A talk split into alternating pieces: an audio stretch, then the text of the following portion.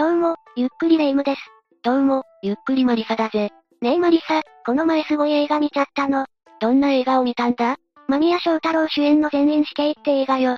かなりショッキングな内容だったわ。ああ、何せ世界でも類を見ない。家族全員死刑の事件がモデルだからな。え？あれってフィクションじゃないの ?2004 年に福岡県大牟田市で発生した、強盗殺人死体遺棄事件をモチーフとしているぜ。詳しく聞きたいわ。よし、じゃあ今回の事件は、大牟田4人殺害事件について紹介していくとするか。それじゃあ、ゆっくりしていってね。まずは事件の概要から解説するぜ。お願いするわ。2004年9月、福岡県大牟田市の暴力団、北村組組長一家が知人家族を殺害するという事件が起きた。映画でもヤクザという設定だったわ。動機は何だったの？動機はまず金、そして恨みや妬みだな。お金と恨みって、とんでもないパワーを生み出すもんね。事件後、母親まみと次男高弘は、起訴事実を認めて供述したのに対し、長男高志は全面否認したぜ。へえ、父親は？父親実夫は、すべての罪を、一人で被ろうとしたんだ。父親は家族愛を持ち合わせていたのかしらそれはどうだろうな。この事件は前代未聞の家族全員死刑なんだぜ。全員死刑になるくらい残忍で卑劣な犯行だったのね。福岡県大牟田市の北村家は暴力団一家で、父親で組長の実夫60歳、母親まみ45歳、長男高志23歳、次男高弘20歳は、全員が北村組の構成員だったんだ。え？家族全員が組員だったの？息子二人は相撲力士だったが、大成せずに短期間で引退し、父親の組の暴力団員として活動していた。二人とも元力士ということは、腕っぷしは強かったのかもしれないわね。北村組は指定暴力団同人会の、三好団体で、組員は5、6人程度だ。金回りがいいとは言えなかった。そうなの？主な収入源は、工事現場に作業員を、派遣する石橋建設としての売り上げだったぜ。作業員の派遣だけなら、ヤクザの看板背負う意味あるのかしら？確かにな。そしてマミには、違法闇貸金業を営む C さん58歳という知人がいた。ある日、C さんは借金の取り立て業務を、マミに依頼してマミはこれを承諾。仕事で組むと友人としても付き合うようになった。借金の取り立ても組の収入源になって、C さんもヤクザの看板を利用していたのね。だが、そんな良好な関係も、2000年に起こったある出来事を機に崩壊していく。どんな出来事があったのかしら ?2000 年6月、石橋建設に勤める、18歳の少年が突然辞めたのに腹を立て、長男の高志は友人6人と殴る蹴るの制裁を加え、少年を殺害してしまったんだ。それで刑務所に入ったの？ああ。この事件で高志は傷害致死で、懲役3年6ヶ月の判決を受け、刑務所送りになったぜ。そして同年、組長の実王は組員の妻と、肉体関係を持つという、組長としてあるまじき行為をした。怒ったマミが離婚を切り出すと、実王は家にガソリンを撒いて暴れたぜ。父親もかなりのクズだわ。結局離婚はしなかったものの、元来財政の苦しい小さな組は、これらの事件でガタガタになり、上部団体への上納金や生活費などで、6600万円余りの借金を抱えるようになる。実王は車上荒らしで逮捕され、北村一家は破門の危機も、囁かれるようになったんだ。あっという間に転落したわね。マミは C さんに金を借りるようになり、その借金はたちまち数百万円にも、膨れ上がってしまったぜ。C さんも氷菓子の闇金でしょ？なんだか嫌な予感しかしないわ。霊夢の予想通りだぜ。返済が遅れたり、借金取り立て業務が、うまくいかない時は、C さんが嫌味を言うようになって、実王が車上荒らしで逮捕されたことについても、小馬鹿にするなど、立場は完全に C さんが上になってしまったんだ。さらにマミは取り立てた金をごまかすなどして、金銭トラブルも発生するようになっていく。そのため C さんはマミに自宅の、草取りなどもさせるようになったんだ。ヤクザを刺激したら危ないわよ。2004年6月下旬にマミは C さん宅の改装工事を請け負ったが、C さんは借金と相殺すると、工事代金を支払わなかったんだ。そう言われたら仕方ないけど、そんな態度に我慢できなくなったマミは、7月頃には常にいつかあいつを殺してやる、というようになっていたぜ。ただの逆恨みじゃない。マミの恨みの気持ちは、相当根強かったんだけど、C さんはそれに全く気づいていなかったようだな。そんなに恨まれていて気がつかないものなのかしら。ある時、C さんはマミに、1億円の資本でちゃんと許可を取って、貸金業を始めるという話をした。それを聞いたマミは、彼女を殺して大金を奪うことを思いつく。どうしてそういう発想になるのかわからないわ。マミがこの考えを家族に話したところ、誰も反対する者はいなかったそうだ。2004年9月9日、実はマミから、家の財政事情を打ち明けられると、C さんを殺して金を強奪することを、真剣に検討するようになり、マミもこれに賛成した。家族で殺害計画を立てるなんて怖すぎるわ。そして架空の不動産取引で金を用意させ、マミが C さんを殺してそれを奪う、という計画が出来上がる。身勝手で恐ろしいシナリオを書くわね。マミは C さんに、夫の紹介で格安で買える土地がある、と持ちかけた。C さんはこれに応じ、2600万円と、改装工事代金80万円を用意すると、約束したんだ。ここまでは筋書き通りね。その後、マミは C さんが、2680万円を用意しているのを確認する。2004年9月16日の夜に二人は、大牟田市内の三池公園前に、止めた車の中であったが、その近くには、実夫と高志が息を潜めて待機していた。ドキドキしてきたわ。だが、車内では C さんが、プライベートの悩みを打ち明けたりなどして、マミに対し気を許した態度をとっていたので、マミはなかなか実行できずにいたんだ。犯行を躊躇する良心はあったのね。ところが、いつまで経っても実行しない。マミに痺れを切らした高志は、その場を離れて弟の高弘を呼び出して、C さん宅にあるはずの大金を、盗みに行くことを提案し、二人は彼女の家に向かった。マミには黙って犯行に及ぼうとしたの？ああ。兄弟は午後10時40分頃、さよこさん宅に到着。家には次男の J さん15歳がいた。高志たちと J さんは面識があったのかしら？北村家と高見家は家族ぐるみの、付き合いだったんだ。J さんは勉強中だったが、高弘を家に招き入れる。そして J さんがパソコンの電源を落とそうとした時、高弘は背後から、首をタオルで締め上げた。J さんがぐったりすると高弘は高志を呼び、見つけた金庫を奪って、J さんを車のトランクに投げ入れる。手際が良すぎて怖いわ。9月16日23時45分頃、兄弟は車を端に停車させてトランクを開けると、まだ生きていた J さんの首に、ロープを巻きつけて二人がかりで締めた。残忍すぎるわ。元力士二人に締められたら、ひとたまりもないじゃない。亡くなったことを確認した二人は、彼の体にブロックを3個くくりつけ、端から突き落とした。ブロックまで用意していたの？ああ。そして高弘は、この時に、人を殺すことに快感を覚えたと言っているぜ。もはや人の心を持たない鬼畜ね。それから奪った金庫をこじ開けたが、中に入っていたのは指輪などの貴金属だけだった。それを質屋に持って行ったが、10万円程度にしかならず、その金を二人で山分けしたんだ。たった10万円のために、15歳の若い命を奪ったのね。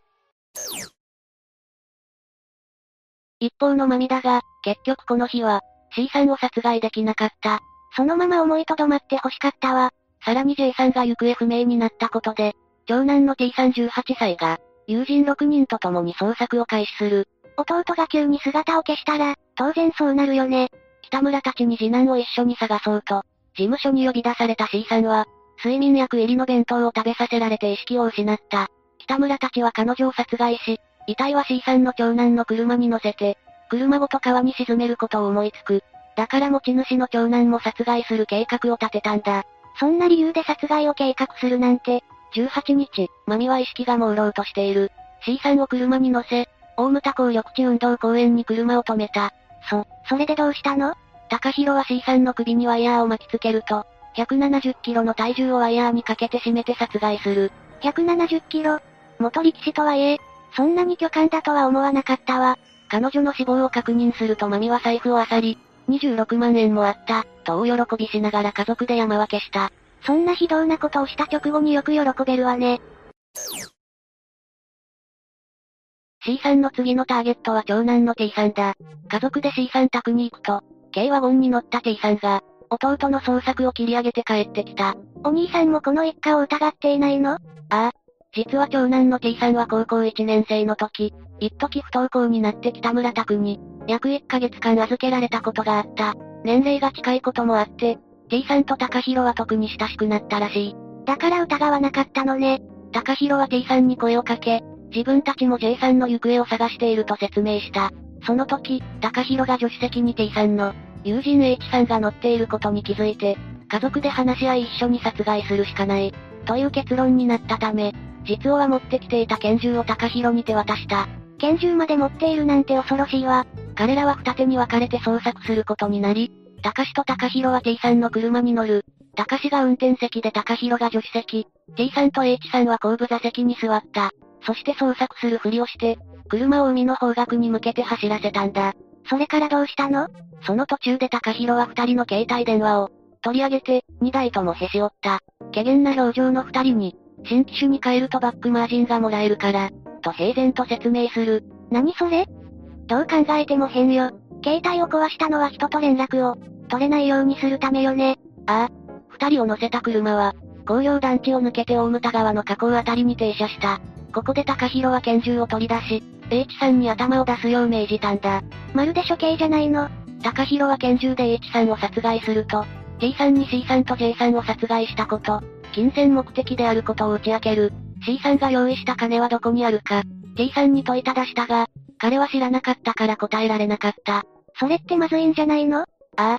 今度は T さんの頭を拳銃で、撃ったんだが、二人はまだ息があったため、今度は胸部を撃ったんだ。本当にこの二人は親しかったのかしら？こんなにあっさり殺害してしまうなんて、考えられないわ。その途中で実夫とマミの車と合流したが、H さんが息絶えていないことに気づいて、アイスピックでとどめを刺す。それからどうしたの？午前3時頃、T さんの軽ワゴンに、3人の遺体を乗せた軽ワゴンを諏訪川に沈めた。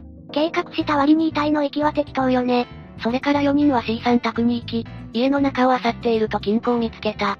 しかし中には土地の権利書などの、書類しか入っておらず、一家は何も取らずに帰る。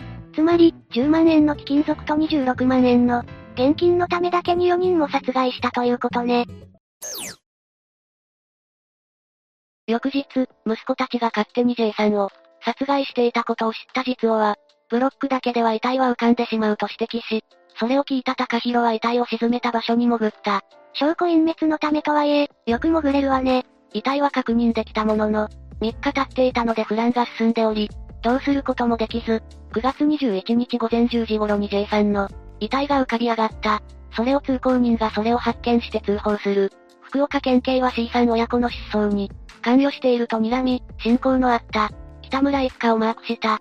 前科のあるヤクザだし、マークされて当然よ。マミは参考人として事情聴取され、彼女は捜査員から遺体が浮かんだ件を知らされると、関連して4人の殺害について自供を始めたんだ。意外にあっさりと自供したのね。マミを逮捕すると実夫が警察署に現れ、妻の逮捕に抗議して自分の頭を、拳銃で撃つという暴挙に出る。しかし弾丸は頭蓋骨沿いを反襲して額で止まり、実夫の命に別状はなかった。9月23日午後6時過ぎには J さんの遺体発見現場近くの川底から長男の軽ワゴンを発見。車内から男女3人の遺体を収容した。軽ワゴンも発見してもらえたわ。9月25日に高弘を死体遺棄容疑で逮捕し、10月2日には高志を死体遺棄容疑で逮捕。そして10月8日に回復した実王。死体遺棄容疑で逮捕し、10月26日には C さん強盗殺害容疑で、4人を再逮捕。さらに11月17日に T さんと、友人の殺害容疑で4人を再逮捕し、12月7日には J さん強盗殺害容疑で、高志、高弘を再逮捕した。罪が多すぎて逮捕の連続ね。裁判はどうなったの？実は裁判の前、高志は拘置中の、福岡県久留米警察署から、福岡地検久留米支部に移送された際に、脱走をしたんだ。見つかったのよね？ああ。高志は2005年1月4日、大牟田署から単純逃走罪で、福岡地検久留米支部へ書類送検されて、2005年1月11日に福岡地検久留米支部から、福岡地裁久留米支部に追起訴されたぜ。そして裁判が開かれ、北村実夫被告は一審初公判で単独犯行を主張。高志被告は地検支部から逃走した。以外の罪を全面否認した。母親と次男はどうしたの？真美被告と高弘被告は、起訴事実を認めている。この二人は罪を素直に認めたのね。その方が心象が良くなるという策略かしら。どうだろうな。論告で検察は、すべての事件で自らの、単独犯行を主張する実を被告を、家族に刑事責任を免れさせようとする。独善的な発想と批判。事件への関与を否認する高志被告については、卑劣な人間性が際立っており、邪悪としか言いようがないと一刀両断にしたぜ。検察の言う通りよ。2005年4月12日に第2回公判が開かれる。起訴事実をすべて認めた真美被告と高弘被告、単独犯を主張した実を被告、逃走以外の罪を全面否認した高志被告は、それぞれ真美高弘と実を高志の、2組に分かれて、分離公判で、審理されることとなった。2006年5月2日には論告休刑公判が開かれ、検察側は両被告人に死刑を求刑する。弁護人は、どう弁護したの？マミ被告の弁護人は事件を主導したのは、夫の実を被告で、マミ被告の関与は、従属的だったと述べた上で、マミ被告は事件の内容を真摯に、語っていることから再犯の可能性はない、と主張し、高弘被告の弁護人は、事件当時、精神的に未熟だった。強制の可能性がないと決めつけるべきではない、と訴えた。二人は何て言ったのかしら最終意見陳述でマミ被告は、重ねてお詫びすること以外、何もない。高弘被告は本当に申し訳ない。判決は素直に受け入れたいと、それぞれ謝罪の弁を述べた。罪を認めて、反省をしているように、見せたのね。判決は福岡地裁は母親のマミ被告、次男の高弘被告に対し、いずれも休刑通り死刑判決を言い渡した。当然よね。判決理由では全て検察側の主張通りに、事実認定し、殺害動機について、マミ被告が生活難資金難を打開するべく、C さんが所持していた多額の現金を、奪おうとしたものだと指摘する。その上で次男の J さんを除く、3人の殺害に関与したマミ被告を、動機面での中心的存在であり、関与は従属的として量刑の軽減を、求める弁護側の主張は認められないとした。高弘被告は ?4 人の殺害を実行した高弘被告に対しては、C さんを殺害する際タバコを吸ったり、遺体の上に寝そべるなど、人間の生命の尊厳を軽視する態度が、著しいと断じた。また、高弘被告は公判中、親に人殺しをさせるくらいなら、自分が殺した方がマシ、後悔していない、などと発言したり、被害者遺族に、暴言を吐くなどしたため、暴力団組長の父親の下で、人命を軽視し両親の指示であれば、殺人も厭わないなど、暴力団特有の、反社会的な美意識を強く持っており、強制は困難と認定される。当然の判決理由だわ。控訴はしたの？高弘被告は判決を不服として、福岡高等裁判所に同日付で控訴。マミ被告も10月26日付で控訴した。反省したと言いつつ控訴はしたのね。実夫と高志の公判はどうなったの？こちらは揉めに揉めたが、2006年10月24日に論告休刑公判が開かれ、福岡地検は両被告人に死刑を求刑する。そして11月28日の第32回公判で、二人の弁護人がそれぞれ死刑回避を求めて、決心したんだ。高志は言い訳はしなかったのかしら？最終弁論で、高志被告は泣きながら、天地神明に誓って事件に関与していません。と述べたぜ。この語にを読んで信じられないわね。判決はどうなったの ?2007 年2月27日に判決公判が開かれると、福岡地裁は両被告に対して休刑通り死刑判決を言い渡した。これにより、犯行に関与した、一家4人全員が死刑判決を受ける、という前代未聞の事態となった。この二人も控訴したの？ああ。実を被告は判決を不服として、同日付で福岡高裁に控訴。高志被告も2007年3月1日付で控訴した。控訴審はどうだったかしら？マミ高弘の控訴審は、2007年12月25日に判決公判が開かれたが、福岡高裁は控訴をいずれも棄却し、第一審の死刑判決を支持する判決を、それぞれ言い渡す。最高裁にも上告したの？高弘被告は12月27日に最高裁判所に、上告し、マミ被告は28日に上告した。実夫と高志の控訴審も聞かせてほしいわ。2008年3月27日に判決公判が開かれたが、福岡高裁は第一審死刑判決を、支持して両被告の控訴を棄却した。